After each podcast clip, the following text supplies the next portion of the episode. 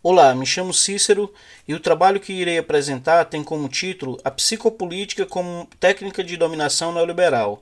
O objetivo dessa comunicação é apresentar o conceito de psicopolítica em sua relação com o neoliberalismo.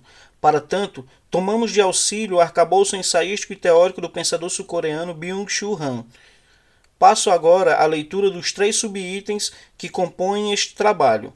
Subitem 1.1 o regime neoliberal.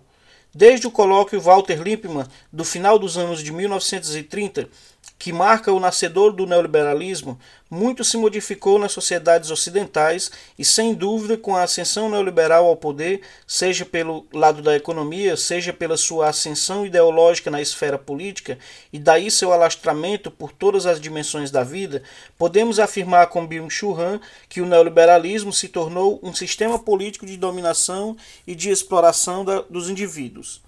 Para para o pensador sul-coreano, o neoliberalismo deve ser entendido como uma evolução ou mutação do capitalismo.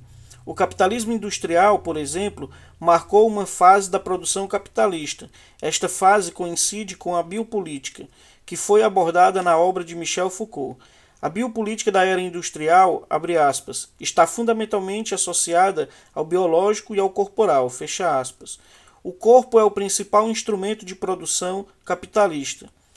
Mas, segundo Han, no sistema neoliberal se descobre a psique como força produtiva. A partir disto, o capitalismo passará a utilizar a, de uma psicopolítica que será a principal técnica de dominação.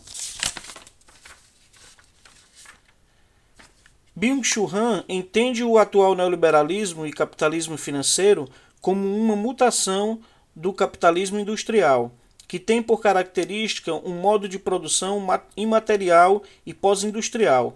Esta característica representa uma mudança na própria estrutura e na expressão da subjetividade da sociedade capitalista.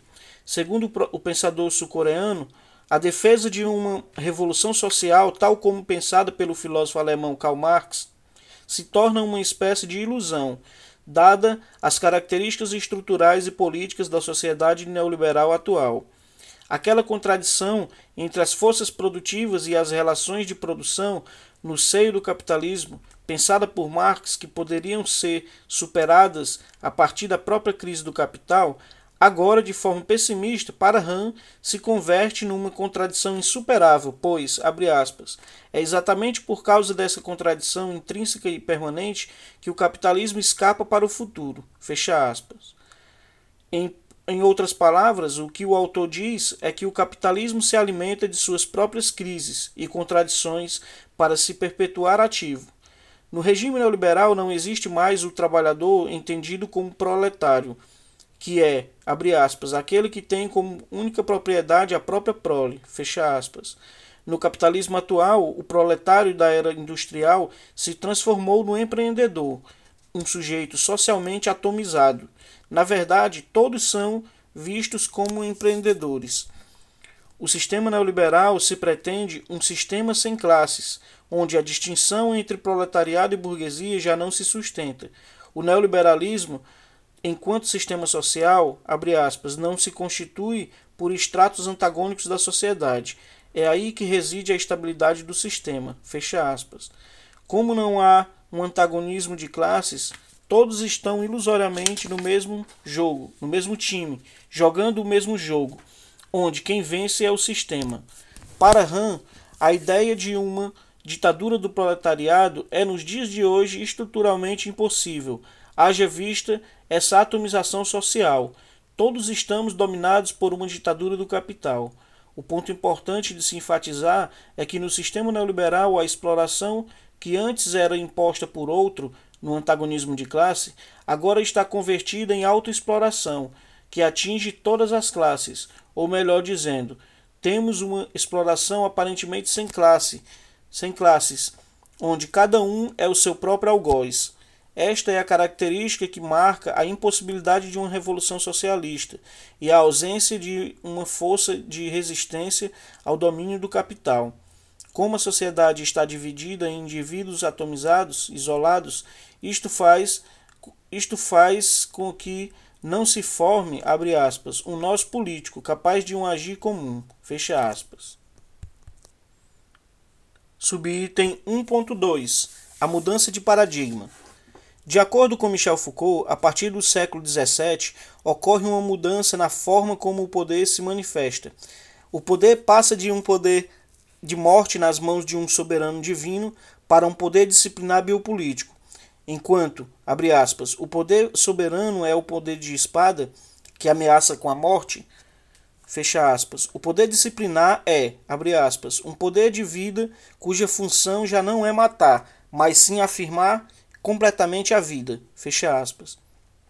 Desse modo, o antigo poder de decidir sobre a morte é recoberto por uma administração dos corpos e pela gestão calculista da vida. Depois, na atualidade do regime neoliberal, ocorre a passagem desse poder disciplinar sobre o corpo para uma forma de poder que visa a mente e o desempenho, um psicopoder. Mas é preciso, antes de tudo, notar que a mudança paradigmática no poder da soberania para a disciplina biopolítica acontece acompanhando a alteração das relações de produção de mercadorias. De modo preciso, da passagem da, da passagem da produção agrária à industrial. Assim, com o avanço da industrialização, torna-se necessário um investimento de natureza disciplinar para com os corpos, para melhor adaptá-los, tornando-os úteis e domesticados, de toda maneira mais aptos à produção mecânica das fábricas. De acordo com Foucault, o poder disciplinar concentrou-se no, aspas, no corpo como máquina, no seu adestramento, na ampliação de suas aptidões, na extorsão de suas forças, no crescimento paralelo de sua utilidade e docilidade, na sua integração em sistemas de controle eficazes. Fecha aspas. Em vez de torturar o corpo, o poder disciplinar o insere em um sistema de normas. Segundo o pensador sul-coreano, o poder disciplinar é um poder normativo que submete o sujeito a um conjunto de regras, obrigações e proibições, eliminando desvios e anomalias. A normatização e a disciplina têm como finalidade produzir um tipo específico de subjetividade. A meta é gerar, a partir da exploração, sujeitos obedientes às regras da sociedade disciplinar. Byung-Chul Han afirma que, abre aspas, a técnica disciplinar passa da esfera corpórea àquela mental, fecha aspas. Porém, a psique, abre aspas, não está no foco do poder disciplinar, fecha aspas. No, no presente regime neoliberal, chegamos a um novo ponto de virada paradigmática. Passamos da disciplina ao desempenho. A biopolítica cede espaço a uma psicopolítica. O corpo deixa de ser o centro para dar lugar à psique. Aquela sociedade disciplinar feita de presídios, hospitais, asilos, quartéis e fábricas não representa mais o modelo de sociedade que temos hoje. A sociedade do século XXI está composta de academias de fitness, prédios comerciais, bancos, aeroportos, shopping centers e laboratórios de genética. Esta mudança de paradigma, assim como foi o caso da passagem do poder soberano para o poder disciplinar, está intimamente relacionada à mudança na forma de produção. No caso, o capitalismo atual é determinado por modos imateriais e incorpóreos de produção, além, é claro, dos avanços da tecnologia da informação, que está ligada à produção de informações. A, a mudança se justifica por uma questão de produtividade. A partir de um certo momento produtivo, o modelo disciplinar, devido à negatividade das proibições, passa a gerar um certo bloqueio na produtividade. É aí que entra o esquema do desempenho, que carrega em si positividade. Subitem 1.3 A psicopolítica digital. Num sentido mais geral, a psicopolítica é a forma de governo e é a técnica de poder e dominação do regime neoliberal, que opera para manter e estabilizar o sistema através, abre aspas, da programação e do controle psicológicos, fecha aspas. Enquanto técnica política, manifesta-se como uma forma de poder inteligente, que diferente do poder disciplinar, não opera de forma negativa nem com opressão no intuito de forjar sujeitos obedientes. Ao contrário, O poder inteligente atua de maneira passiva, positiva, permissiva e flexível, agindo na sutileza. Desse modo, abre aspas, o sujeito submisso não é nunca consciente de, ser, de sua submissão, fecha aspas. Essa técnica de poder é muito mais eficiente que a técnica disciplinar, pois a submissão e dominação acontece pela vontade do próprio, dos próprios indivíduos.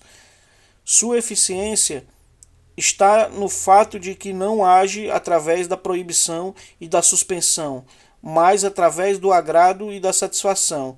Em vez de tornar as pessoas obedientes, tenta deixá-las dependentes.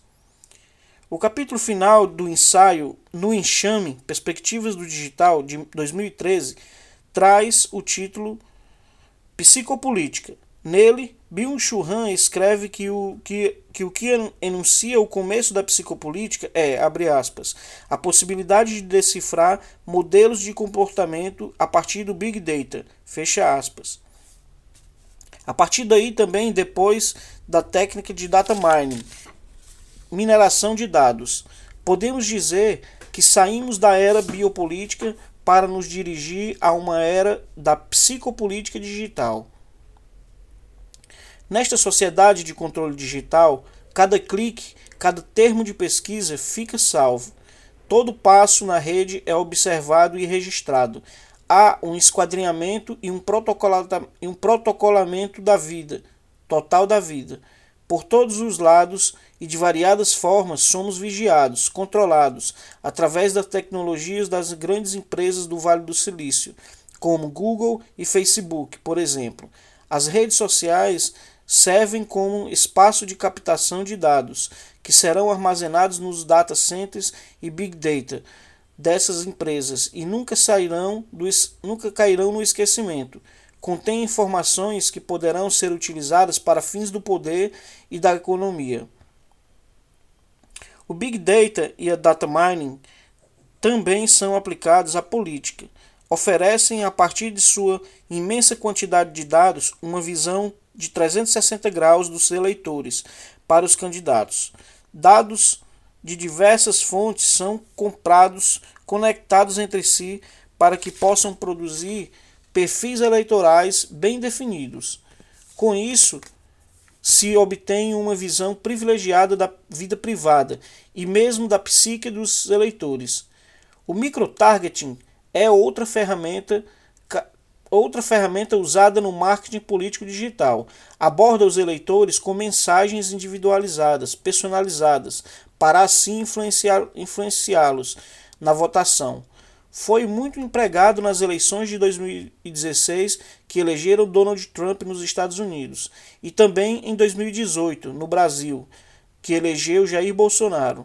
O microtargeting é uma prática psicopolítica movida a dados se utiliza de algoritmos inteligentes que permitem realizar prognósticos sobre o comportamento eleitoral e otimizar o discurso.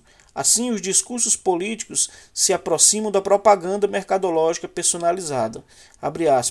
Cada vez mais, votar e comprar, Estado e mercado, cidadão e consumidor se assemelham. O microtargeting se torna a prática geral da psicopolítica. Fecha aspas. Através dessa ferramenta, somos manipulados psicologicamente a consumir determinado produto político com grande sentimento de liberdade. Mas será que ainda somos livres? Assim, vemos que a psicopolítica se consolida pelo meio digital como a forma de expressão do poder e do domínio neoliberal. O capitalismo dadocêntrico manipula as liberdades e busca converter todos os aspectos da existência cotidiana em ativo rentável.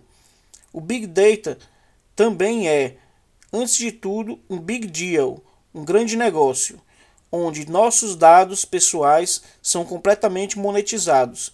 Todos somos tratados como pacotes de dados e somos vendidos mais uma vez como mercadorias. A psicopolítica molda a subjetividade e a sua psique em prol da manutenção e prosperidade do sistema. Somos tratados como coisas e tudo que segue e tudo segue aparentemente bem.